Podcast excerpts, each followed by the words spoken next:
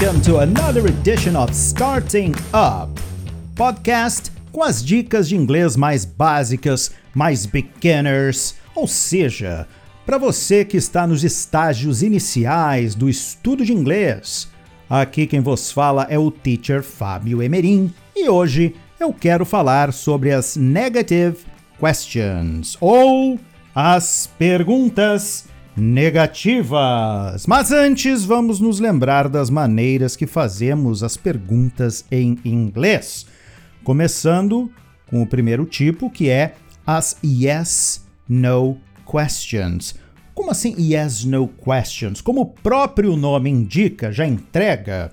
Yes no questions são perguntas que exigem sim ou não como resposta e elas vão sempre iniciar com um verbo auxiliar. Lembrando dos verbos auxiliares, pode ser do, pode ser na terceira pessoa does, pode ser o verbo to be, pode ser algum verbo modal. Vamos botar alguns exemplos aqui para gente ficar por dentro. Por exemplo, se eu quiser perguntar, você está com fome? Eu vou usar o verbo to be, to be, que eu puxo lá para frente e eu faço a interrogação.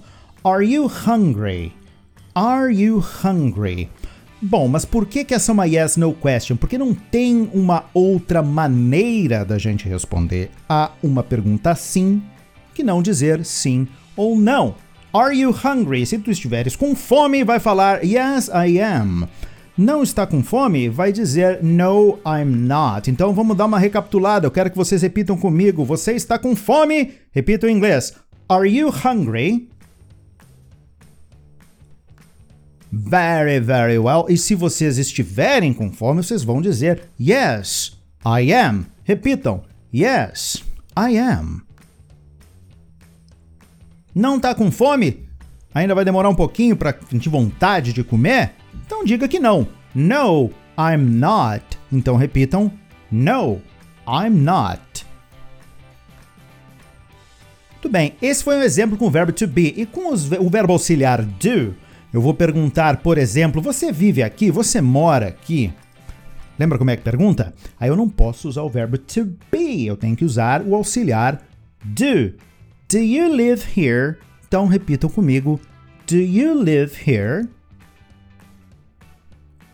Caso more, apenas diga Yes, I do. Não diga Yes, I live. Você sempre vai responder uma pergunta de yes no question com o verbo auxiliar utilizado na questão. No caso, do you live here? Yes, I do. Ou se for negação, no, I don't. Entenderam? Se eu perguntar em terceira pessoa, ela mora aqui, eu vou, vou usar o do, eu vou usar o does. Então a pergunta fica, e vocês vão repetir: Does she live here?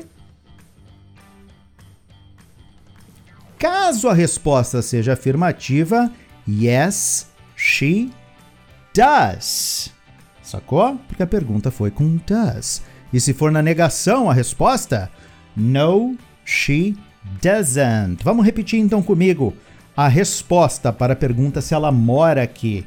Yes, she does. Respondam junto comigo, então, repetindo. Yes, she does. Na negação, no, she doesn't. Ok? Fungar meu nariz. ah, 3, 2, 1. Então, essas foram frases, perguntas com, que, que se enquadram na categoria de yes, no questions que começam com um verbo auxiliar. Depois, nós temos também as information questions. Nas information questions, ou perguntas que pedem informações, usamos as chamadas information words, as palavras information, como por exemplo what, where, when, why e assim por diante. Vocês se lembram dessa, né? What é o que ou qual, where, onde, when, quando, why, porquê na pergunta, tá? Aquele porquê separadinho.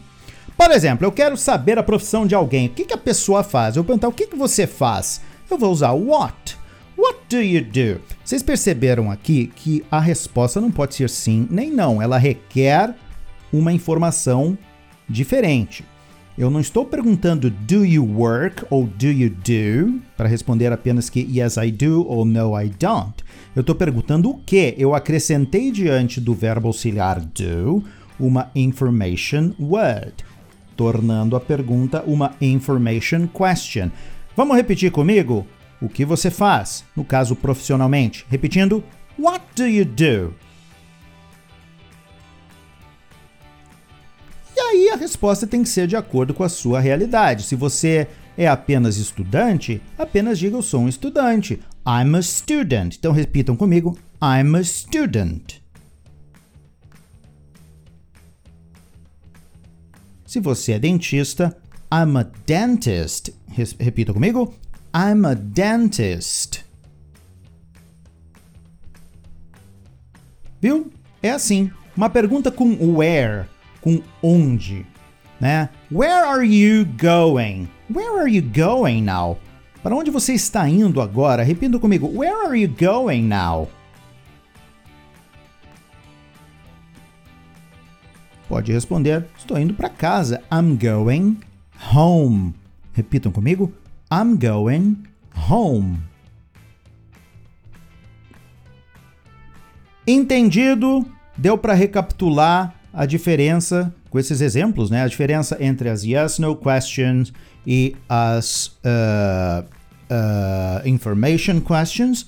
Agora a gente vai ver como é que entram aqui aquilo que a gente quer falar hoje, que são as negative questions, as perguntas negativas. Elas são bem simples de aprender e são usadas principalmente nesses dois casos uh, que eu mencionei, né? Yes, no questions e information question. Por exemplo, como é que a gente pode. Mas qual é o uso? Mas por que é que eu vou usar uma negative question? Quando, por exemplo, você quer convidar alguém para alguma coisa, né? Uh, uma pergunta. Eles não querem vir conosco? Sabe?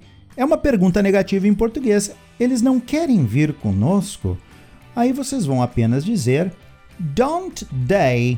Don't they want to come with us? Don't they want to come with us? Eles não querem vir conosco? Então repitam comigo. Don't they want to come with us?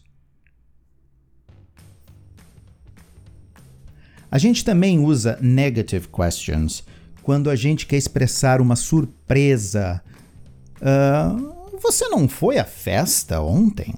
Você não foi à festa ontem?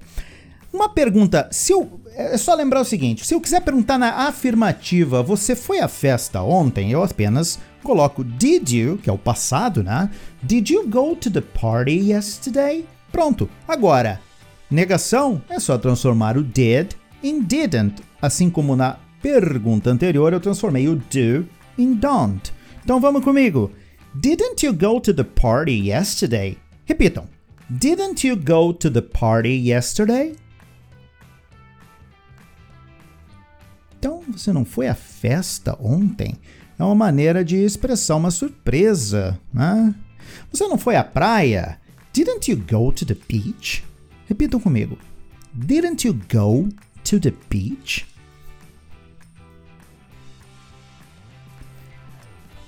Ok.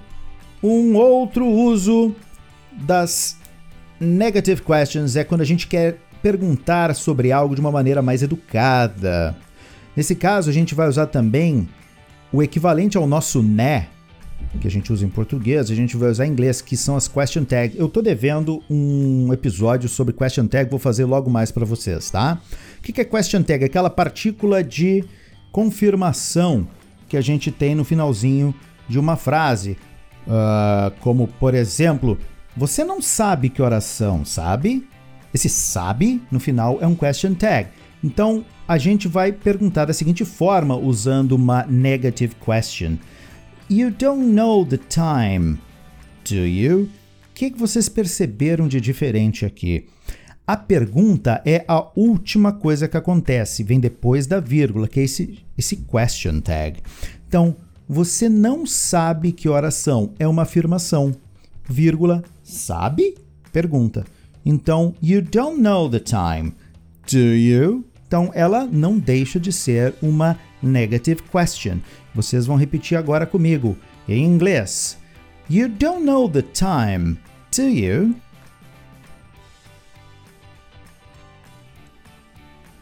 Uma outra, um outro exemplo poderia também dizer assim, bim, bim, bim, bim, bim, bim. You are from Porto Alegre. Aren't you? Você é de Porto Alegre, não é? Então, vamos comigo. You are from Porto Alegre, aren't you? É isso, é simples. Então, aqui foi uma passada básica, mas importante nas chamadas negative questions ou perguntas negativas. É simples, é só treinar, é só repetir e vocês vão ver que vocês vão começar agora a identificar em algum texto quando elas aparecem. Dica: ouve de novo, quantas vezes quiser, porque afinal de contas, como eu sempre digo, este podcast é de vocês usem e abusem, porque eu vou ficando por aqui, vocês ficam por aí. And, obviously, mas não sem antes falar que é para vocês me seguirem no Twitter, Dicas de Inglês, ou apenas procurem Teacher Fábio Mirim no Twitter, que é hoje o maior e mais engajado Twitter de dicas de inglês aqui do Brasil. Alright, I want to see you there. See you next time.